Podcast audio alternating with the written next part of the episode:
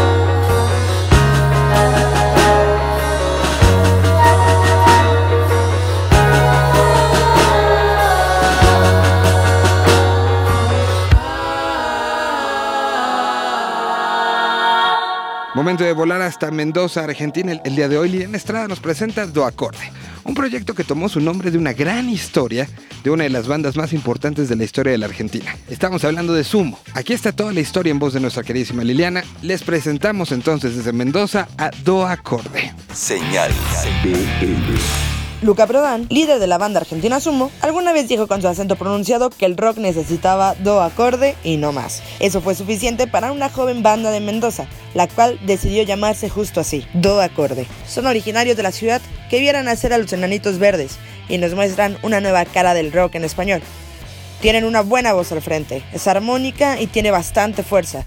Detrás de esa voz tienen guitarras fuertes, baterías potentes y distorsiones han publicado un solo disco y de él se desprende esta canción homónima llamada Somos parte del tiempo, que te llevará a recordar los mejores años del rock argentino con una nueva esencia y con un futuro prometedor. Liliana Estrada te recomienda a Do Acorde y a su canción Somos parte del tiempo desde Mendoza, Argentina.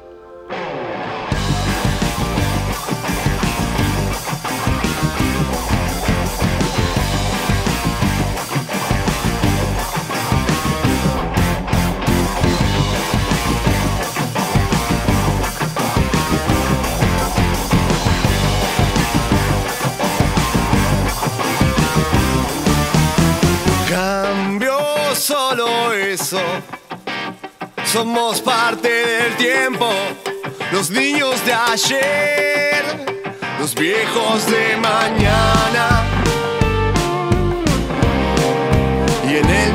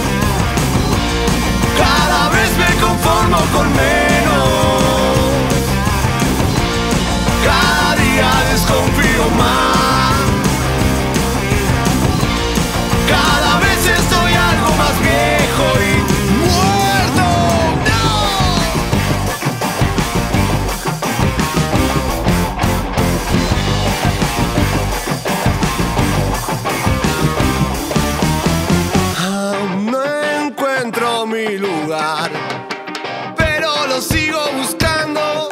A cada paso voy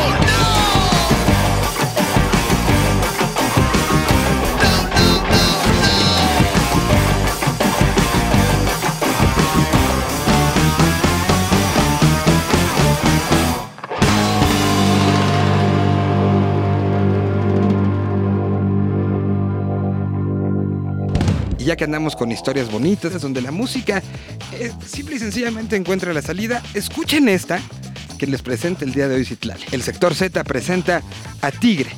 Un proyecto que empezó como muchos proyectos, por las ganas de hacer música, por el seguirse sorprendiendo a uno mismo. Toda la historia entonces aquí está en nuestro sector Z. Sector Z.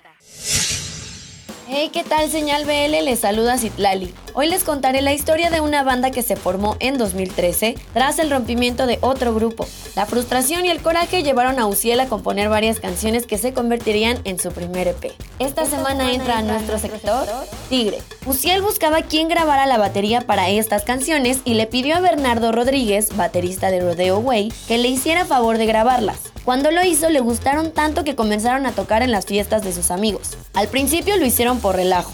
Estuvieron un año de esta manera sin tomarlo como algo formal. No tenían disco grabado ni redes sociales, hasta que un día decidieron hacerlo en serio. e invitaron a Armando Lara, tecladista de Rodeo Way, a coachar a Uciel como vocalista. Igual que a Bernardo le gustaron las canciones y se quedó como segunda voz y sintetizadores.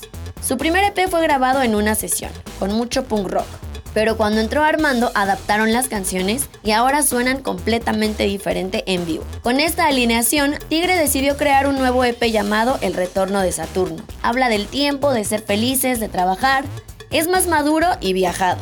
Armando aportó con sus sintetizadores y órgano un espacio para que Uciel pudiera hacer solos y desbordar energía.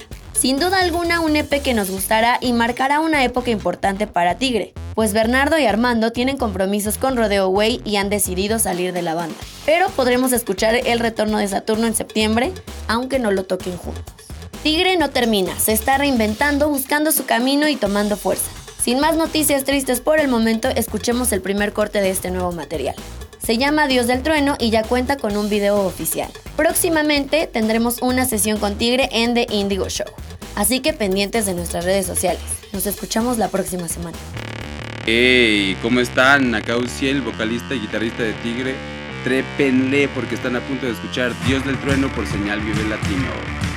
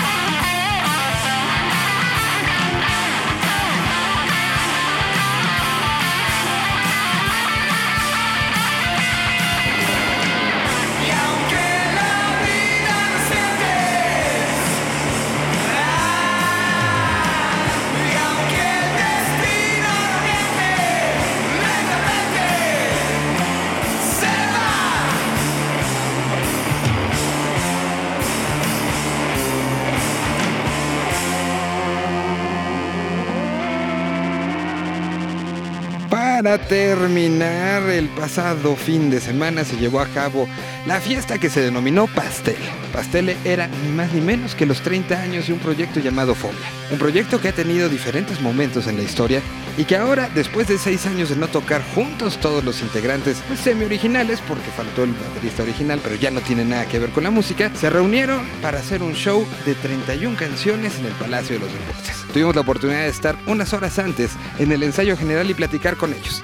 Aquí está entonces un collage sonoro de cómo está Fobia, de lo que sienten en este festejo y de que el pastel es para muchos. Aquí está entonces un recorrido sonoro, aquí está entonces un recorrido sonoro por esa gran noche, la noche donde Fobia Empezó con El Diablo, siguió con Dos Corazones, Dios bendiga a los gusanos, Plástico, Camila, La Iguana, 200 sábados, Corazón en Caracol, Sin Querer, Mundo Feliz, Pudriendo, Puedo Rascarme Solo, La Mierda del Escorpión, Fiebre, Pepinillo Marino, Caminitos hacia el Cosmos, El Cumpleaños, El Microbito, para seguir con una versión grabada de Jonathan, Rosa Venus, No Eres Yo, El Crucifijo, Muy Maníaco de mi parte, Descontrol, Revolución sin Manos, hacer otra salida y regresar con Regrésame a Júpiter, Sacúdeme, Hipnotízame y Vivo, y para regresar y despedirse con Brincas, Veneno Vil, y hoy tengo miedo. Como podrán escuchar, toda la discografía estuvo representada ahí. Todas esas historias y el soundtrack de la vida de muchas personas fue puesta ante sus ojos en la celebración de estos 30 años. Una banda que siempre se dijo que estaba adelantada a su época. Una banda que les gustaba experimentar, no solamente en la parte musical, sino también en la parte visual. Un gran show que se podrá repetir el próximo mes de septiembre para la Ciudad de México y que para finales de año estará pisando otros puntos, además de seguir dando vueltas en festivales. Aquí están las palabras y las voces de Fobia. Aquí está entonces ese pastel enseñando a él. No tires tanto de la cuerda, porque a muchas mujeres les gustaría que Fernando se ocupara de ellas. Vete al diablo. Bueno, la frase de nosotros siempre no sabemos qué queremos, pero sí sabemos qué no queremos. Gabriel Curi fue una parte bien importante de eso, ¿no? Yo creo que si no hubiera estado Gabriel ahí, si hubiéramos como dejado un poco de lado eso. Porque Gabriel que siempre decía, bueno, a ver, vamos a tocar en Rocotitlán y vamos a poner unas aspiradoras en el techo y vamos a poner flores de cempasúchil por todos lados porque es Día de Muertos. O sea, como que siempre tenía esta cosa. Pues siempre hemos hecho las cosas como nosotros sentimos que tienen que ser. Fíjate que no me había quedado bien el 20 hasta que llegamos al soundcheck y lo vimos todo vacío, que es impresionante. Y sobre todo, más, por más que por la cantidad de gente, por lo que representa el lugar, ¿no? Es un lugar de mucha tradición de conciertos. Yo el primer concierto masivo que vi en México fue aquí, fue de Inexcess. Entonces, eh, siempre habíamos tenido como el gusanito de que nos faltó hacer el palacio y ahora pues vamos a hacer dos. Entonces es increíble. Y ahora que vino Martín, que fue eh, productor de, de tres discos de Fobia, me agarró así, me abrazó y me dice, esto es lo que yo siempre quise para Fobia desde un principio. Me dio ganas de llorar, me agarró en curva. Y dije, qué bonito, o sea, estamos aquí todos vivos, sanos, productivos, con Martín otra vez. En este, por eso es que elegimos que nada más viniera él, porque pues se trata de eso, o sea, todo inició por el box set y creo que Paco lo dijo por ahí, en- ahí viene empaquetado todo lo que es Fobia. Yo creo que este dis- es- esta gira y estos discos, este, este tratar de revisitarlos, sí nos están acercando mucho a prender ciertas conexiones neuronales que tal vez ya han apagado hace un rato. En mi caso, simplemente el ejercicio de, de encarar este, esta gira revisitando mis instrumentos, ¿no? Mi instrumento, el teclado. Tú sabes que yo lo que más he hecho últimamente es to- tocar la guitarra, ¿no? Está padre también eh, hacer las versiones originales de las canciones porque hace mucho que no decíamos, es la versión original del microbito. Después de haberle dado 20 vueltas con 20 versiones al microbito, es la versión original del microbito, la versión original de Puedo rascarme solo, pero también tocar pudriendo, que hace mucho que no la tocamos. Y lo que está bien padre es que Iñaki, obsesivo como es, Iñaki siendo Iñaki, tenía guardados todos los disquetes y todavía funciona el cinte donde esos disquetes se leían. Entonces de repente ponen los sonidos y es así de viaje automático a Rocotitlán de insurgentes con una cerveza caliente en la mano, ¿no? Así Pero estoy buscando, por ejemplo, no traer teclados, no- teclados viejos. O sea, no traigo ningún teclado viejo. Mm, Por viejo no me refiero a, que porque esté viejo, no. Sino que no estoy, no quise traerme teclados que ya usé. Porque los teclados que realmente se parecen a los de los principios ya o no sirven o, no los tengo ya y así, ¿no? Entonces más bien buscar tener una buena arsenal de, teclados que me puedan hacer que los sonidos sí sean idénticos. Entonces, resamplear, reprogramar, ¿no? Eh, Esos sonidos como te, te hacen viajar a esa, a esa época de la vida. Y también decir, no manches, esto lo hicimos cuando teníamos 18 años, ¿no? O hicimos Mundo Feliz cuando teníamos 20 años, ¿no? Y lo dices, wow, órale, ¿no? O sea, yo me sorprendo porque también, pues ha pasado el tiempo, hace mucho que no ya los discos, entonces de repente los vuelvo a oír y además en vinil, este, dices, qué padre, ¿no? O sea, lo, lo- veo a veces como si hubiera sido otra vida, ¿no? Como si hubiera sido otra persona. Y que lo mismo está pasando ahora. O sea, se está cerrando una, una etapa quién sabe cuál se va a volver a abrir. Lo que es seguro es que vamos a seguir haciendo cosas todos. No sé si juntos o no, pero eso le da más belleza a, este- a esta situación. Que la gente que venga a los shows venga con la. Sabiendo que va a ser la última vez que nos va a ver, probablemente. Recuerdo mucho de algo que dijo alguna vez Paul McCartney, que dice, yo estoy muy orgulloso de ser miembro de este club que se llama Los Beatles, en el cual nada más hay cuatro miembros. ¿No? Este, pues yo estoy muy orgulloso de ser parte de este club que se llama Fobia. Y pues sí, como dices tú, eh, nunca nos lo hubiéramos imaginado, ¿no? Me acuerdo, bueno, estábamos acordando Paco y yo hace rato de que eh, llegamos con un demo que nos ayudó a hacer Saúl, que eso también estuvo bien padre, así que tus ídolos de repente te ayudaron a hacer ese tipo de cosas, eh, con nuestro demito en cassette y con una carta, querido señor Arau, hola, somos un grupo que se llama Fobia y nos encantaría tocar aquí en Rocotitlán, ojalá se pueda, ¿no? Y pues que logramos tocar en Roco y la verdad nunca nos imaginamos tocar nosotros en un Palacio de los Deportes solos, ¿no? O sea, para nosotros, y vaya, no es por demeritar, pero más bien por una cuestión de cantidad de gente, ¿no? Que el Palacio es el doble de personas que, que entran en un auditorio. A pesar de que hemos hecho uno o dos auditorios, el hecho de hacer el Palacio siempre es muy impresionante, ¿no? Y no fue algo tampoco que dijéramos, ah, el Palacio, que nos dijeran, uy, no, chavos, sino que de repente nos dijeron, oigan, pues por lo que hemos estado viendo, creo que va a ser Palacio. Y Nosotros, ¿de veras? Sí.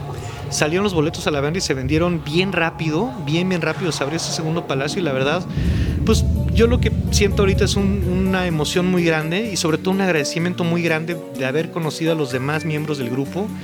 Este, de que hayamos tenido esa química para tocar, de que nos hayamos aventado a hacer lo que hicimos, lo que platicamos hace rato, de, de que sí, el microbito, jaja, y este, salir en calzones a tocar y todo ese tipo de cosas, como que de alguna manera, pues son lo que nos tiene aquí ahora, ¿no? La música es la manera que tienen los recuerdos de comunicarse con nosotros, pues dejamos que en estos conciertos los recuerdos lleguen, los buenos, los malos, y vamos a dejarnos llevar.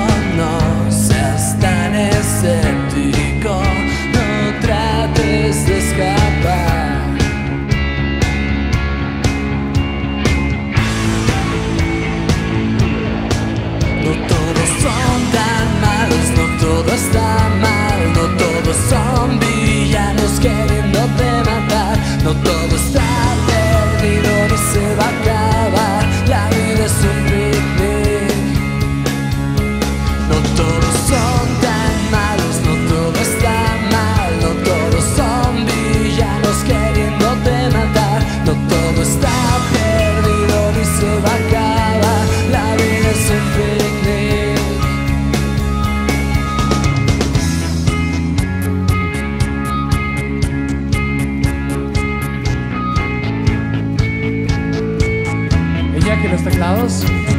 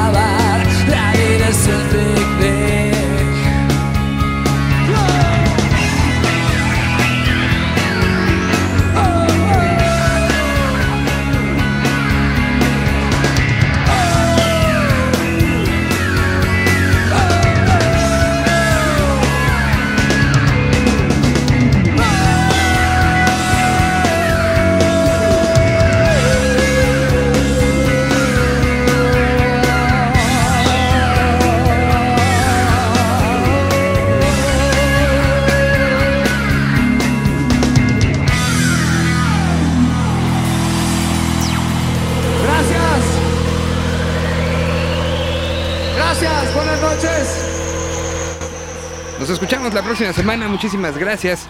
Que tengan un excelente resto de mundial. Pues sí, hay que seguir disfrutando del fútbol y así hay que seguir disfrutando de la música. Hoy estamos volteando a ver una unión muy interesante a través del fútbol de Latinoamérica. Unión que te puede dar también todos los días a través de la música y es lo que este programa trata de hacer. Nos escuchamos en el 125. Que tengan una excelente semana. A 20 años, lo que comenzó como un festival, hoy es toda una red de música, ideas e identidad. Señal BL.